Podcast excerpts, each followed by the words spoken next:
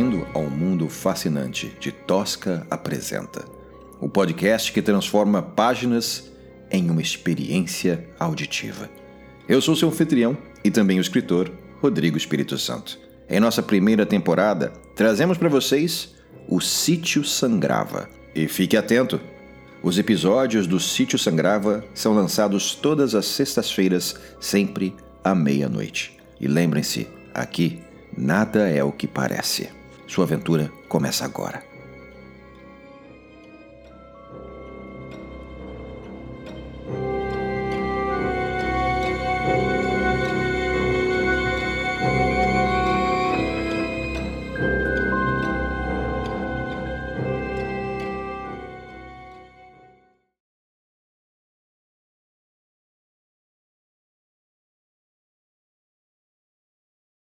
Capítulo 6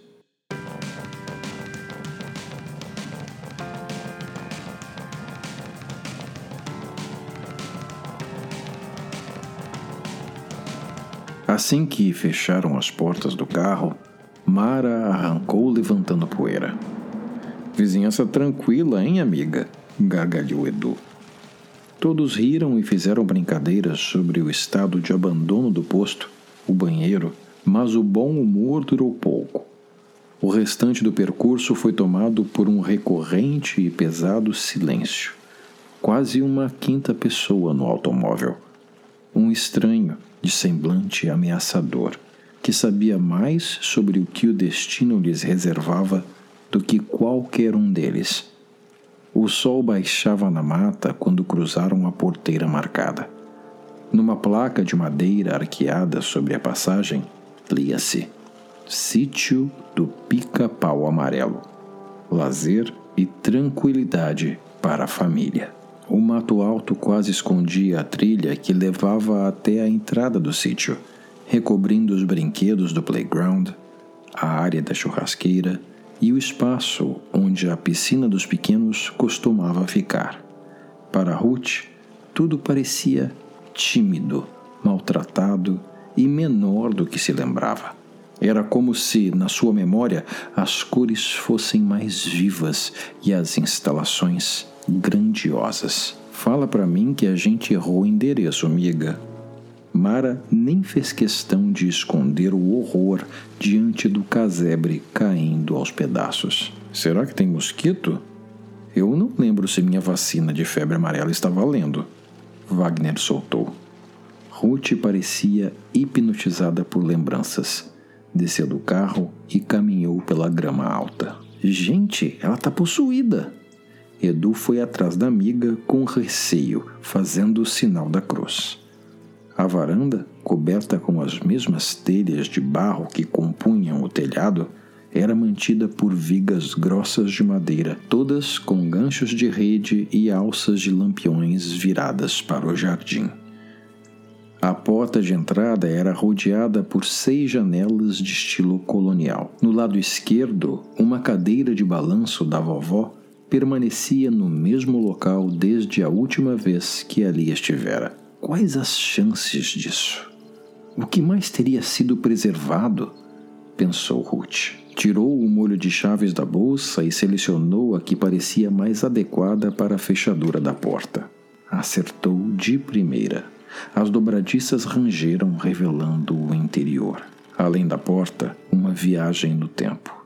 Os móveis, os quadros, os tapetes, tudo exatamente como Ruth se lembrava. A mesa de jantar coberta com uma toalha de renda. Mais à frente, um sofá florido e duas poltronas de veludo verde com espaldar alto. Um grande relógio ocupava o outro extremo, perpendicular à estante das louças e pratarias. Mesmo o lustre rústico reciclado de uma roda de carroça mantinha o viço era como se o último visitante do sítio tivesse partido ontem. Amiga, você não acha melhor? Misericórdia, que cheiro é esse? Mara precisou cobrir a boca e o nariz com a mão. Tamanho era o fedor. A entrada repentina surpreendeu Ruth, que se virou para a amiga e, quando voltou a atenção à casa, deparou-se, surpreendida, apenas com destroços e. Em menos de um segundo, as décadas de abandono fizeram-se visíveis, ocupando o lugar da ilusão do passado. A mesa jazia tombada e gasta, nem sinal do lustre. Os sofás, corroídos, poídos e manchados, não eram mais convidativos. A poltrona de veludo, irreconhecível, e o fedor de carne podre atingiu-lhe as narinas com força. Ruth sentiu o estômago revirar, mais pela confusão do que o fedor. Mara deu um grito e apontou para um canto da casa. Edu e Wagner entraram correndo, preparados para o pior. O dedo em riste e trêmulo dela identificou a origem do mau cheiro. Uma carcaça de animal apodrecia entre a sala de jantar e a cozinha. De tão deformado, era difícil definir do que se tratava. Talvez um gato do mato, um lobo ou javali.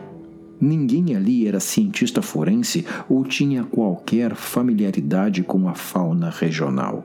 Até mesmo os vermes pareciam tê-lo esquecido. Uma ou outra mosca insistente continuava a voar ao redor da eventual ossada. Ai que nojo! Edu gritou, como se não estivesse claro para alguém o quão desagradável era a situação. Wagner encolheu os ombros. Isso acontece, o bicho acha um jeito de entrar para se abrigar da chuva, do frio, mas não consegue sair. Deixe-me ver se tem algo que se possa usar aqui. Wagner dirigiu-se para a cozinha e, sem cerimônia nenhuma, passou por cima da carcaça. Enquanto os amigos resolviam aquilo, Ruth foi visitar sua antiga cama. Entre a sala e a mesa de jantar, uma escadaria levava ao segundo piso, aonde quatro quartos acolhiam moradores, apenas dois quartos permaneciam fora dos limites para os forasteiros. A madeira da escada rangia depois de tanto tempo, mas as demonstrações de asco de Mara ainda eram mais sonoras. Atrás do fogão de lenha, Wagner encontrou um ancinho e uma pá e teve que implorar para que Edu o ajudasse a remover o animal. A contragosto, o jovem pegou o ancinho e começou a empurrar a carcaça na direção da pá que Wagner segurava. Enojado, não conseguia mover o corpo. Vai, cacete, para de frescura! Wagner gritou, perdendo a paciência. A expressão de Edu rapidamente foi de aversão à mágoa fazendo-o cutucar o bicho com toda a força. O ancinho rasgou a pele putrefata e a cozinha foi tomada por uma nuvem de gases hediondos. Um líquido preto e viscoso espalhou vermes pelo chão. Aos gritos, os três saíram da casa. Ninguém se deu conta de que a anfitriã ficara para trás. Ruth cruzou o assoalho de madeira rústica devagar o coração descompassado. Da beira da escada podia ver as quatro portas fechadas. A primeira levava ao quarto onde os eventuais hóspedes passavam a noite. Pé ante pé, aproximou-se e tocou a maçaneta oval de aço envelhecido. As dobradiças rangeram e a porta cedeu, pesada. O cheiro de guardado tomou Ruth de assalto. Deparou-se com uma cama de viúva sem lençóis, a cômoda e uma penteadeira com um espelho manchado. Pela janela, os últimos raios de sol que banhavam a entrada da casa despediam-se. Ruth podia ver o carro, a porteira, a estrada sumindo entre morros, mas não era essa a imagem da lembrança. Quando criança, era raro que visitasse aquele aposento, já que a avó fazia questão de mantê-lo sempre limpo e arrumado para suprir quaisquer imprevistos. Fechando a porta atrás de si, Ruth dirigiu-se para o segundo quarto, o da avó, Lúcia. A memória da prateleira de livros, da santinha ao lado da entrada, do dossel com véu delicado arrastando pelo chão. Além das fotos, eram tantas. Da família, dos amigos, de toda a história do sítio. Ruth imaginava a avó caindo no sono todas as noites, enquanto olhava para os entes queridos e nutria as saudades. A expectativa era encontrar o mesmo cheiro de talco e rosas que sentia toda vez que a doce velhinha a abraçava. Ruth girou a maçaneta e o coração afundou no peito. Uma mancha negra cobria o aposento, do chão ao teto. Restos de carvão e ripas de madeira no lugar da cama da matriarca. E o cheiro de cinzas ainda era pungente. Cobrindo a boca com a mão, Ruth segurou um choro de desalento, os olhos embotados. Jamais soube de um incêndio no sítio, ainda mais um que consumira as lembranças queridas da avó. Seu sangue gelou com a possibilidade de outros quartos também terem sido afetados, e por isso correu para o terceiro cômodo. Antes de abrir a porta, respirou fundo. Preparada, gerou a maçaneta do aposento das crianças, o seu quarto. O lugar onde vivera as melhores lembranças de menina. Estava intacto, exatamente como se lembrava. Os brinquedos, os quadros, a colcha rendada colorida, num arco-íris circular que cobria todo o colchão. Os bichos de pelúcia todos pacientemente esperando o retorno da menina com olhos lânguidos. Um aroma sutil de naftalina era o único indício da passagem do tempo. Uma brisa um pouco mais forte fez a janela balançar e chamou-lhe a atenção. Aquela era vista marcada em sua memória. Mesmo agora, já na penumbra, aquele lugar a fez sorrir. Sentiu-se em paz, acolhida, tinha feito bem em voltar. Aos pés da pequena cama, um baú de madeira, pintado à mão com motivos circenses. Um elefante tosco, a bola amarela com uma estrela no centro, uma tenda bicolor desbotada. A pequena fechadura em metal rodeada de anjos em alto relevo. Ruth ajoelhou-se e percorreu as ilustrações com a ponta dos dedos. Vasculhou a bolsa e tirou o molho de chaves. Era a chave pequena, estranha, decorada com asas. Posicionou-a no baú e tentou girá-la, mas a fechadura não cedeu. Talvez devido à ferrugem ou à poeira, insistiu mais algumas vezes, mas nada. Perguntou-se se seria a chave correta. Não conseguia explicar, mas estava convicta de que sim. Numa última tentativa brusca, virou a chavinha com força e a fechadura por fim se abriu com um clique. A base dela partiu-se e a ponta afiada causou-lhe um pequeno corte na mão. Ruth levou o dedo ferido à boca sugando o líquido sabor de cobre. O ferimento não era grande, mas sangrou um veio fino. Retornou enfim a atenção ao baú e o abriu lentamente, revelando o conteúdo: uma boneca de pano, cabelos de lã trançados, vestido de remendos, rosto de moleca. Ruth não se lembrava dela. Ao tentar retirá-la do fundo do baú, deixou que uma gota de seu sangue caísse sobre o vestidinho rendado do brinquedo. Falando um palavrão, puxou a mão ferida de volta, enquanto tentava limpar a mancha com a outra. Uma corrente fria de vento passou pelo rosto, mexendo-lhe na franja. Algo encanado, talvez. Mas como se a janela permanecia fechada? Num movimento automático, encarou a porta, buscando a origem da brisa. Deparou-se com uma menina de pé na entrada do quarto, com os cabelos trançados, olhos vivos e um sorriso quase perverso. Ruth deu um grito assustada. Subitamente as lâmpadas se acenderam e inundaram o quarto de luz, quebrando a escuridão recente da noite. Atordoada, ela fechou os olhos. Ao abri-los, nem sinal da menina. Desajeitada, saiu do quarto e desceu as escadas o mais rápido que pôde, esbarrando nas paredes e móveis até chegar à varanda. Um puxão repentino restringiu-lhe os movimentos. Começou então a se debater, descontrolada. Calma, garota, sou eu. Edu trouxe-a de volta à razão, com a voz mais firme do que de costume. Ela levou um tempo para ambientar-se. O ar fresco da noite, o abraço do amigo, a expressão atônita de Mara parada ao lado do carro, encarando-a como se fosse uma louca varrida. Acalmou-se, constrangida, sem certeza do que se passara. Tá tudo bem, amiga? Mara ainda a fitava com incerteza.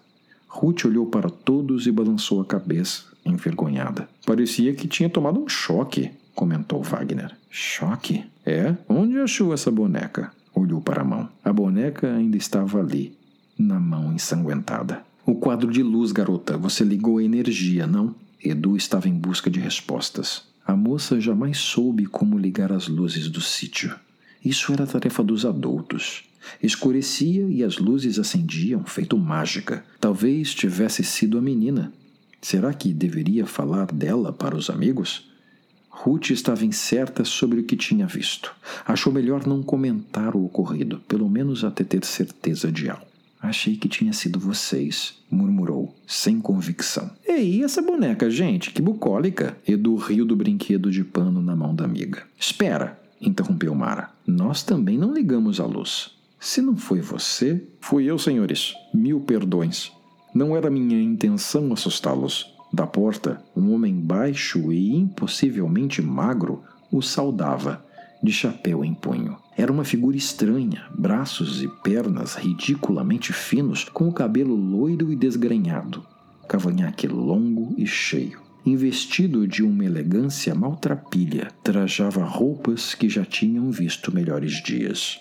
Meu nome é a apresentação formal e teatralizada do estranho homenzinho foi interrompida quando fitou, através dos óculos de aro de tartaruga, a boneca nas mãos de Ruth. Desimportante. Sou um servo de vossas senhorias. Cuido do sítio há muito.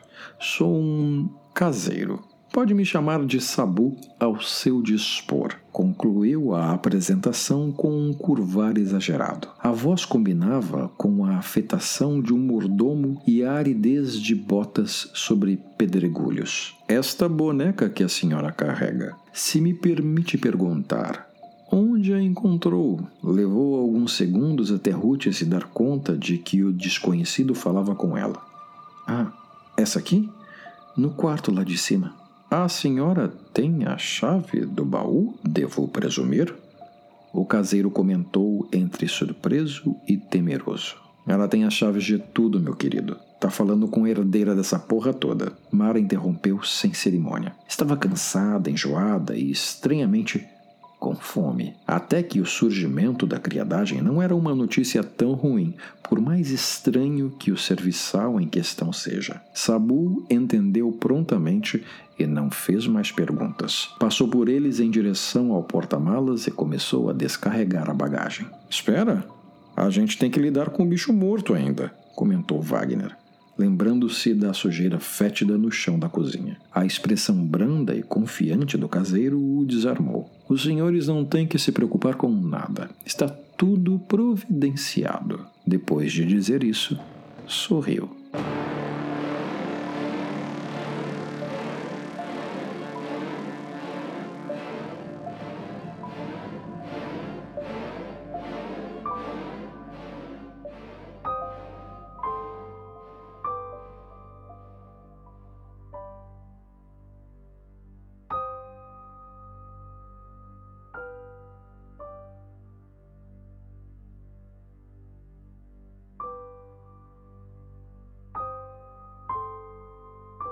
E assim chegamos ao final deste capítulo de O Sítio Sangrava, uma obra produzida e escrita por mim, Rodrigo Espírito Santo. Se você gostou deste episódio e deseja apoiar este projeto, convido você a visitar a plataforma apoia.c barra Tosca Apresenta, onde você pode escolher um dos nossos planos e receber benefícios exclusivos. Ao se tornar um apoiador, você terá acesso a lives exclusivas, clubes de discussão sobre os livros apresentados e até mesmo cópias autografadas dos livros em destaque neste podcast. Sua contribuição será fundamental para continuarmos transformando obras brasileiras independentes em experiências de imersão sonora. Não deixem de recomendar este podcast para os seus amigos e familiares. E para ficar por dentro de todas as novidades da Tosca Literatura, siga nossas redes sociais. Você encontra a gente no Facebook e no Instagram, onde vamos compartilhar conteúdos exclusivos, curiosidades literárias e atualizações sobre os nossos próximos capítulos. Até a próxima, boa noite e bons sonhos.